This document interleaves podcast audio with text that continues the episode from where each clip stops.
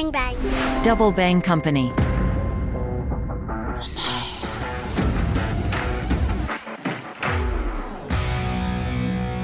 Salut les internautes, mon œil jette un coup d'œil sur le monde d'Alexandre Medvedovski. Alexandre Medvedovski est président de SM Network. Pour lui, l'Afrique se construit, évolue avec une aspiration à plus d'autonomie, d'indépendance, de croissance et de maîtrise de ses ressources. Dans ce podcast, vous l'avez compris, on parle d'Afrique, mais pas que. Le livre Stratégie d'entreprise dans un monde fragmenté qu'il a coécrit avec Xavier de Maison traite le sujet de la diplomatie d'affaires et de stratégie hybride qui mêle intelligence économique, géostratégie, cybersécurité et les ressources du droit, de la communication et du soft power. Je suis Rislane Mathieu, vous écoutez Mon œil. Bonjour Alexandre Medvedovski. Bonjour. Je voudrais commencer par la guerre économique que se livrent les entreprises technologiques américaines et chinoises, des compagnies qui sont très puissantes des deux côtés. Et derrière tout ça, il y a un renforcement de l'intervention de l'État américain. L'État américain est omniprésent même quand il s'agit de marchés privés. Alors, ce qui se passe aujourd'hui, c'est que l'État américain euh, fait en sorte de mener une bataille une guerre contre les entreprises technologiques chinoises lorsqu'elles ont le sentiment que ces entreprises technologiques chinoises ont une domination, une avance euh, et qui risquent de faire peser des menaces sur l'économie américaine ou sur les entreprises américaines. Et euh, donc, euh, on l'a vu notamment euh, vis-à-vis de Huawei, par exemple. Hein, vous avez les, les États-Unis ont entamé un combat extrêmement violent État américain contre une entreprise chinoise, une entreprise privée. Hein, d'ailleurs, c'est pas une entreprise d'État, Huawei, mais parce qu'ils estimaient que l'avance technologique que Huawei avait euh, en matière de 5G faisait peser une menace sur euh, la, la, maîtrise des réseaux de télécommunications internationaux et sur euh, les, la, la, puissance américaine sur les réseaux de, de télécommunications. Donc on voit bien que aujourd'hui on est quand même plutôt. Ça ne veut pas dire que les GAFAM soient pas très puissants ou que des entreprises chinoises soient pas très puissantes comme Alibaba, etc. Mais on voit que ce qui se passe plutôt, c'est que du côté américain, on veut s'assurer que les entreprises américaines sont bien dans la ligne étatique américaine, quitte parfois à ce qu'elles soient interpellées par le Congrès américain, par le monde politique américain, qui euh, interpelle euh, Amazon, qui interpelle Google, qui interpelle euh, Elon Musk, etc. Quand il a le sentiment que ça dérive un peu trop des intérêts stratégiques américains. Et de l'autre côté, il y a une remise en ordre aussi du secteur privé et public chinois du côté chinois où vous avez de temps en temps un patron qui disparaît quelques mois euh, voire euh, un peu plus longtemps parce qu'on estime qu'il n'est pas dans la ligne du pouvoir en Chine et comme par hasard euh, on le on le remet dans la bonne ligne stratégique pour être sûr que les intérêts de son entreprise convergent avec ceux de la Chine. Donc on a plutôt une recentralisation aujourd'hui au niveau des États des moyens d'influence qu'ils soient privés, publics, informationnels ou militaires bien sûr, mais le militaire c'est plus naturel. Il y a eu la mésaventure de Naval Group en Australie, un contrat annulé pour les Français au profit des Américains. On peut aussi citer les entreprises françaises qui ont payé plus de 14 milliards de dollars à la justice américaine sous le joug de la loi anticorruption. Ça veut dire que pour les Américains, tous les coups sont permis?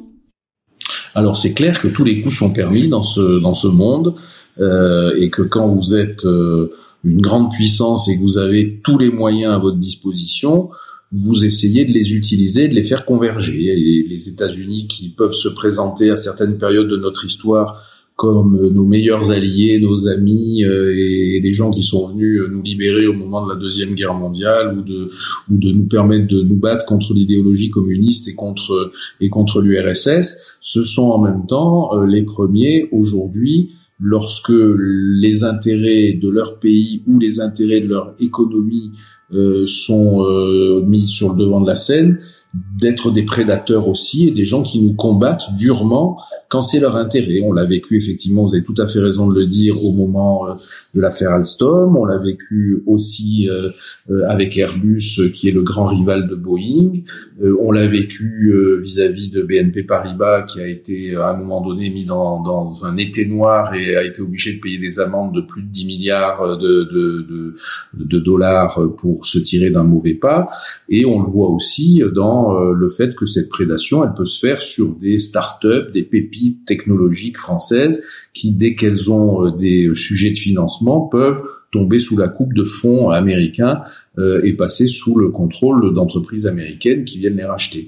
Donc cette prédation, elle est réelle et les États-Unis, évidemment, c'est la première puissance économique du monde et ils la font jouer sur tous les terrains et de toutes les manières. L'affaire Alstom a été très emblématique parce qu'on a vu une combinaison de l'action d'une entreprise, d'un grand conglomérat américain de General Electric, qui, euh, avec l'aide du département d'État américain et de la justice américaine, ont mis une pression intense sur les dirigeants d'Alstom pour les contraindre à vendre la branche énergie d'Alstom à General Electric. Donc on voit bien que c'était un ensemble de données qui ont à un moment donné convergé et qui nécessitaient des échanges entre la puissance publique et les puissances privées américaines. Voilà. Dans l'affaire Naval Group, euh, le sujet est un petit peu différent, mais c'est pareil d'une certaine manière, c'est-à-dire qu'on gagne un appel d'offres tout à fait normalement en Australie pour vendre 12 sous-marins euh, euh, transatlantiques euh, de, donc de, de grande taille à l'Australie. On emporte cette compétition tout à fait normalement contre des Allemands et contre des Japonais, donc on peut se dire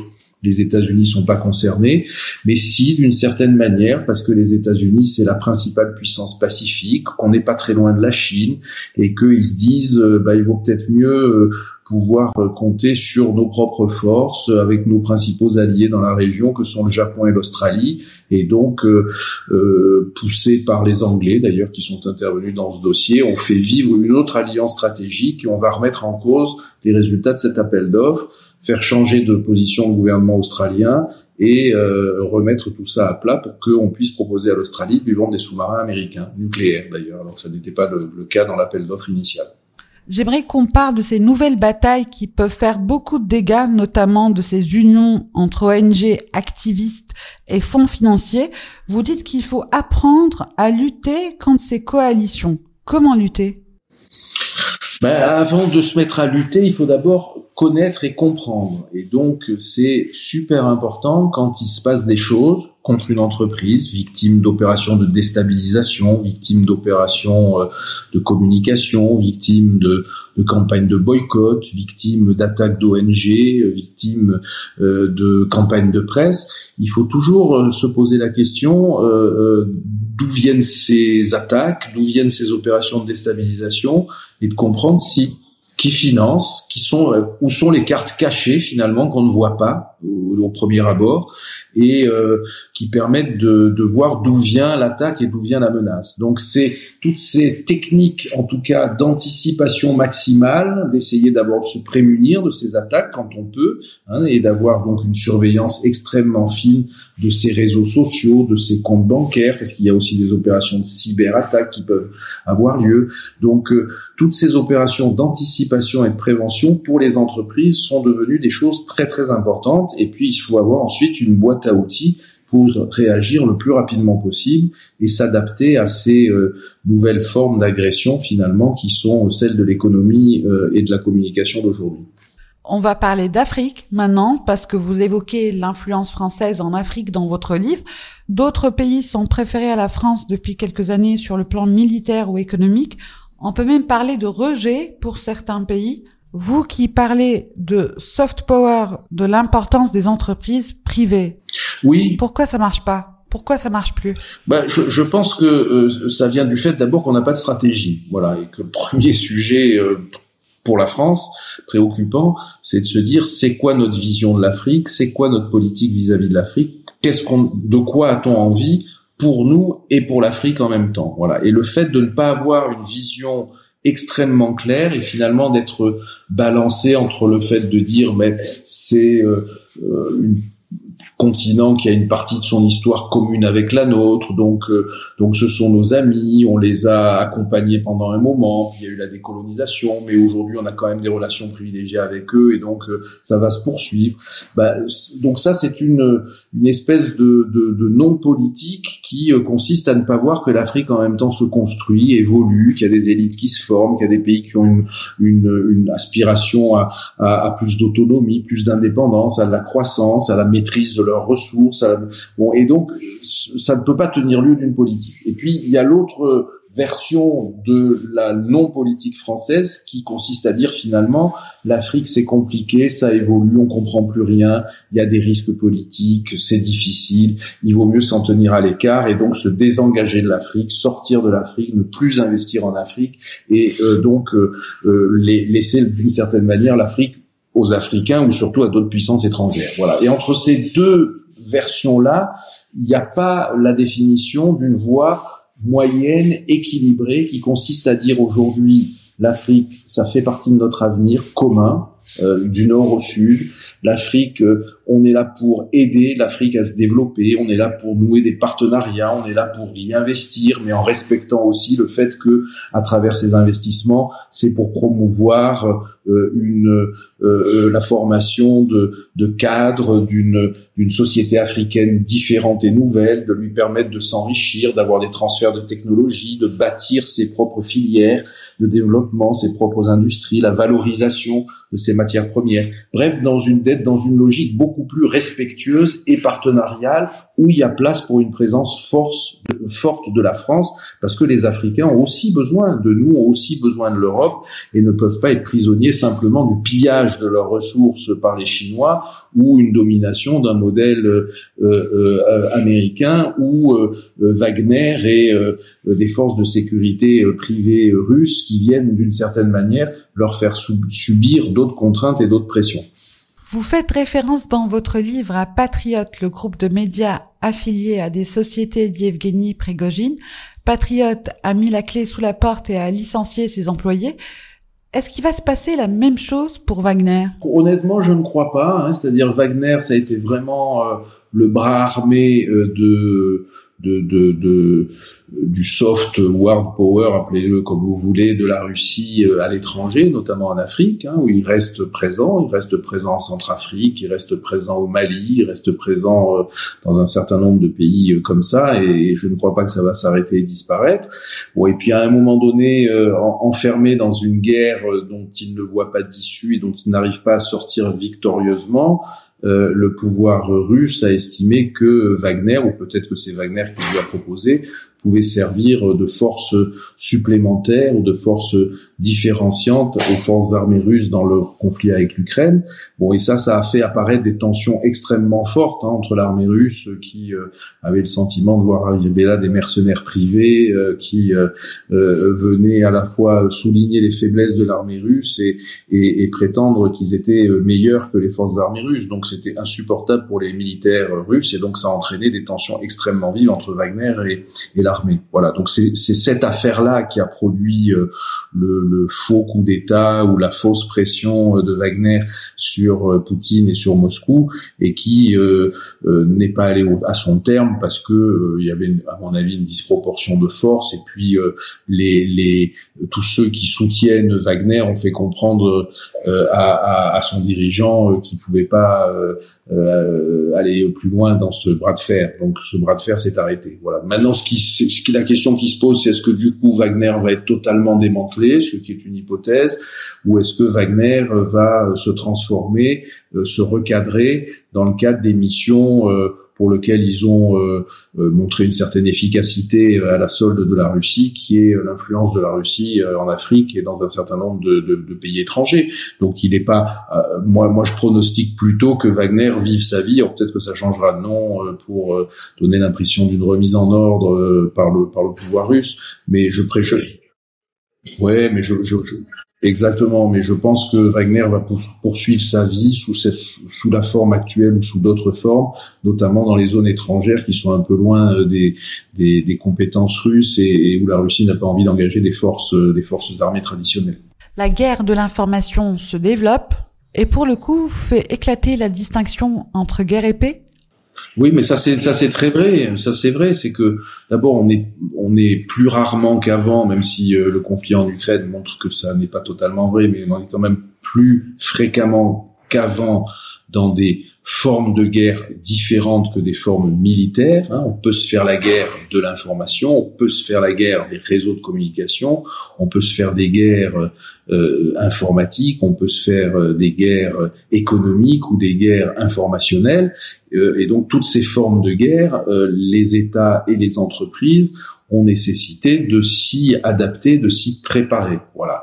Et, et euh, euh, je ne suis pas non plus obnubilé par la guerre parce que il y a au-delà de la guerre le soft power, c'est-à-dire l'influence tout simplement, qui n'est pas nécessairement une forme de guerre, qui, qui mais, mais, qui est super importante. Et c'est dans l'ouvrage qu'on a rédigé avec Xavier de Maison, c'est ce qu'on a voulu notamment euh, montrer sur la place de la France dans le monde, où les outils du soft power français sont un peu trop délaissés sur euh, beaucoup de leurs composantes. Voilà. Hein. Donc on a toujours été très fort nous dans le domaine de l'éducation, hein, avec les réseaux d'écoles françaises, de lycées français à l'étranger. Ils existent toujours, mais ils souffrent un peu dans leurs moyens, dans les moyens qui consacrent le ministère des Affaires étrangères et l'Éducation nationale. Donc il faut faire attention à ce que ce, ce, ce vecteur de l'influence de la France ne s'affaiblisse pas concurrencé évidemment par le modèle anglo-saxon aussi hein, et par la culture anglo-saxonne sa composante universitaire est aussi très importante hein, et ça n'est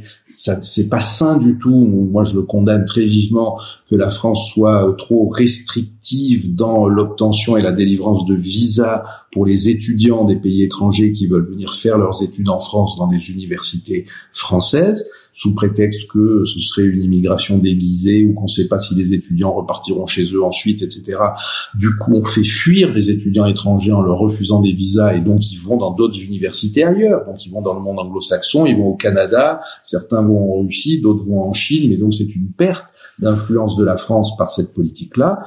Il y a le domaine de l'information, hein, où les chaînes de télévision euh, publiques françaises, la radio, etc., n'est pas suffisamment euh, en, ligne et en phase avec euh, l'influence de la France sous prétexte de son autonomie, de son indépendance ou ce que vous voulez. il y a le problème de la de la charity, hein, tout simplement. Il y a beaucoup de pays étrangers qui font du soft power à travers les dons, les associations, les fondations qui viennent financer l'éducation, qui viennent financer la nourriture, qui viennent financer euh, le, rôle des femmes dans les sociétés. Donc c'est un terrain de jeu qui a été assez abandonné par euh, par la France aussi, où elle a jamais été très euh, présente.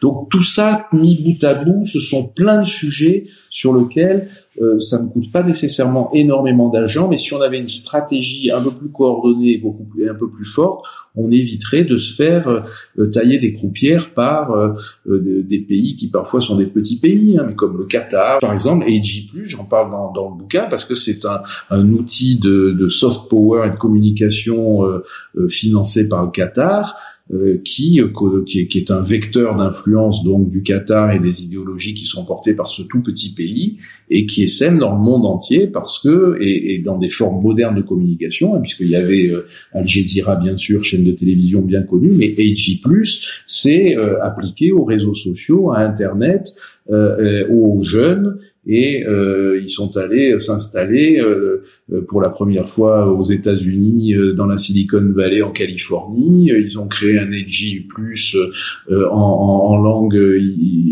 hispanophone au Mexique. Ils ont créé un, un Edgy Plus francophone, enfin, etc., etc. Donc tout ça, c'est pensé, c'est réfléchi et c'est voulu au service d'idéologie, au service de l'influence d'un pays. Pour finir, on parle de SL.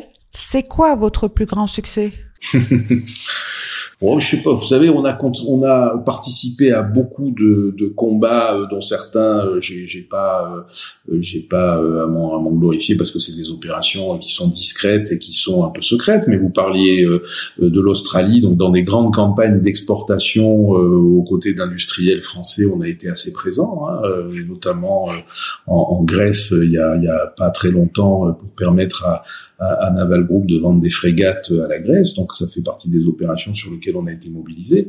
On fait aussi des opérations euh, plutôt euh, en France hein, et franco-françaises. Donc moi j'ai participé par exemple aux côtés de mon client à l'époque à la création de la banque postale, qui a été euh, une création dont je suis assez fier parce qu'elle était entourée de gens qui n'en voulaient pas, que ce soit les autres banques françaises ou les autorités monétaires françaises. Donc tout ça, ça fait partie des batailles d'influence qu'on peut mener parfois en France, parfois à l'international parfois à Bruxelles, où on essaye d'être, d'aider et d'accompagner nos clients pour qu'ils gagnent. Mais c'est eux qui gagnent. Hein. Moi, je suis fier de les avoir accompagnés, mais c'est pas moi qui gagne, c'est eux.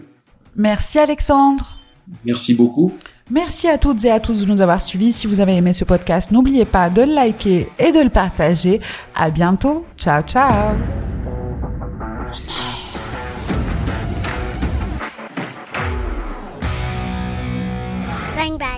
Double Bang Company.